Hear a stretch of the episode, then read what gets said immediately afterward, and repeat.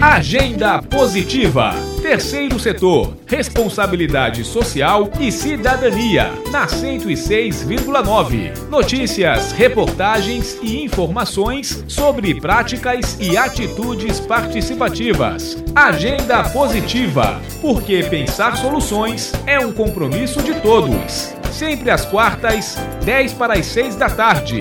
Produção Núcleo de Jornalismo da Universidade FM. Olá, pessoal! Eu sou Vitória Sakamoto e você confere agora. Instituto Raíssa Mendonça lança o projeto Alimentando Sonhos. E ainda, Projeto Cores da Cidade revitaliza casas do bairro do São Francisco. Censa bate recorde de distribuição de alimentos em São Luís. No quadro Atitude Positiva, a campanha Natal Solidário 2021 da APAI. Fique ligado que o programa Agenda Positiva já está no ar. Agenda Positiva. Terceiro setor, responsabilidade social e cidadania, na 106,9 FM.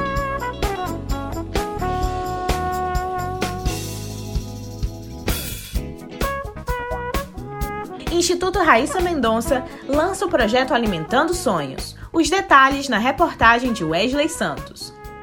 Pensando em uma solução para o desemprego entre pessoas LGBTQIA, o Instituto Raíssa Mendonça, que presta assistência para estes indivíduos em situação de vulnerabilidade, criou o projeto Alimentando Sonhos. A ideia é proporcionar capacitação profissional na área de panificação.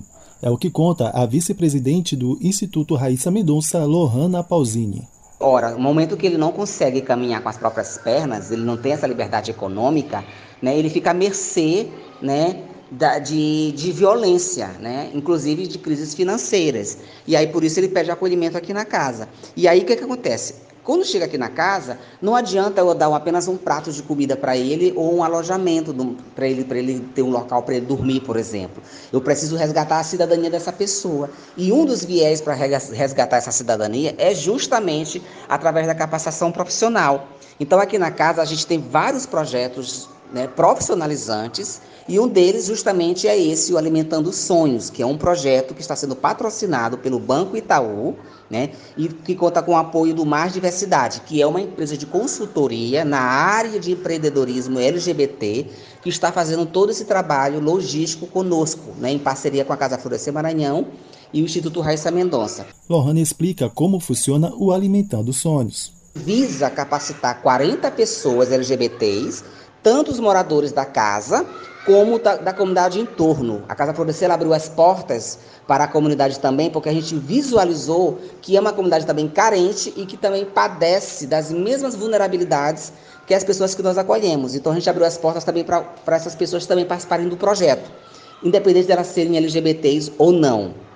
E aí, é, o projeto, portanto, ele tem o objetivo de capacitar essas 40 pessoas na área de panificação, né? ou seja, eles, elas serão capacitadas para o mercado de trabalho nessa área específica, mas também tem um viés do empreendedorismo, elas podem participar é, nesse sentido de abrir o seu próprio negócio, nós, na, na nossa grade curricular, a gente também é, contempla isso, né, para eles serem capacitados como empreendedores, ou seja, eles estarão capacitados tanto para o mercado de trabalho como, como microempresários, né? abrir uma pequena padaria para que possa estar tá tentando reverter essa situação. Ela finaliza com um comentário sobre o preconceito no mercado de trabalho e o diferencial trazido pelo Alimentando Sonhos. O mercado de trabalho ele também é excludente para a pessoa LGBT. Né? Eu, por exemplo, que é a Lohana Pausini, né? É a vice-presidente do Instituto Raíssa Mendonça e diretora da casa, me encontro desempregada apenas pelo fato de eu ser uma mulher trans. Eu sou jornalista, me capacitei profissionalmente, mas ainda assim o mercado continua o quê? Transfóbico,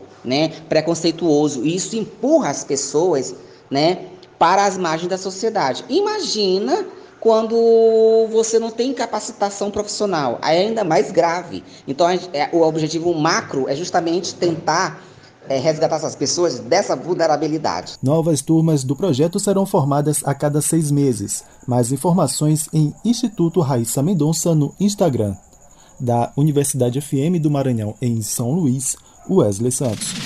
Práticas e atitudes.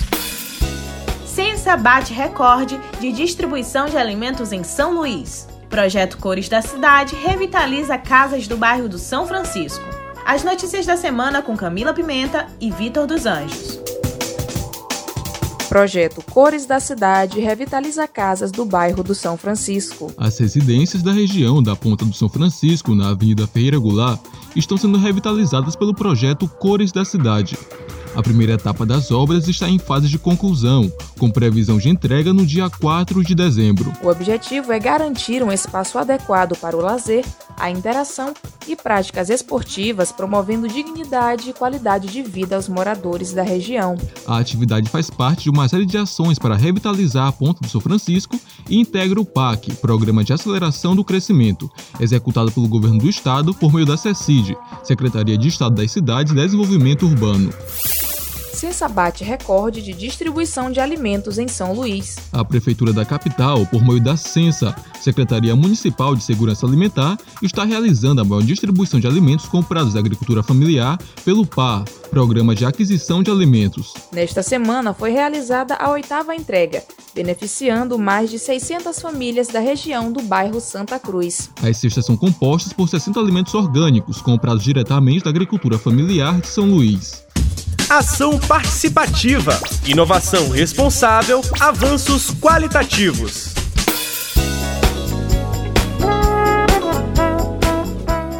No quadro Atitude Positiva de hoje, a gente vai falar da campanha Natal Solidário 2021 da APAI. Este ano, a Associação de Pais e Alunos Excepcionais apresenta o tema Solidariedade que Alimenta e Transforma. A campanha busca recursos para manter a escola Enei Santana, mantida pela associação, e que há mais de 49 anos atende crianças e adolescentes com deficiência intelectual ou múltipla.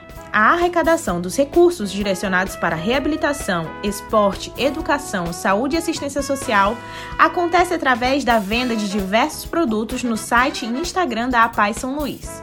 Outra opção é a doação direta em conta via Pix através da chave 92 035 179 barra 0001 30. A campanha Natal Solidário 2021 da APAI é uma atitude positiva. E com essa, eu fico por aqui. A edição é de Marcos Belfort. Ouça novamente no site Deezer e Spotify da 106. Até a próxima semana! Agenda Positiva. Terceiro setor. Responsabilidade social e cidadania. Na 106,9. Sempre às quartas, 10 para as 6 da tarde. Agenda Positiva.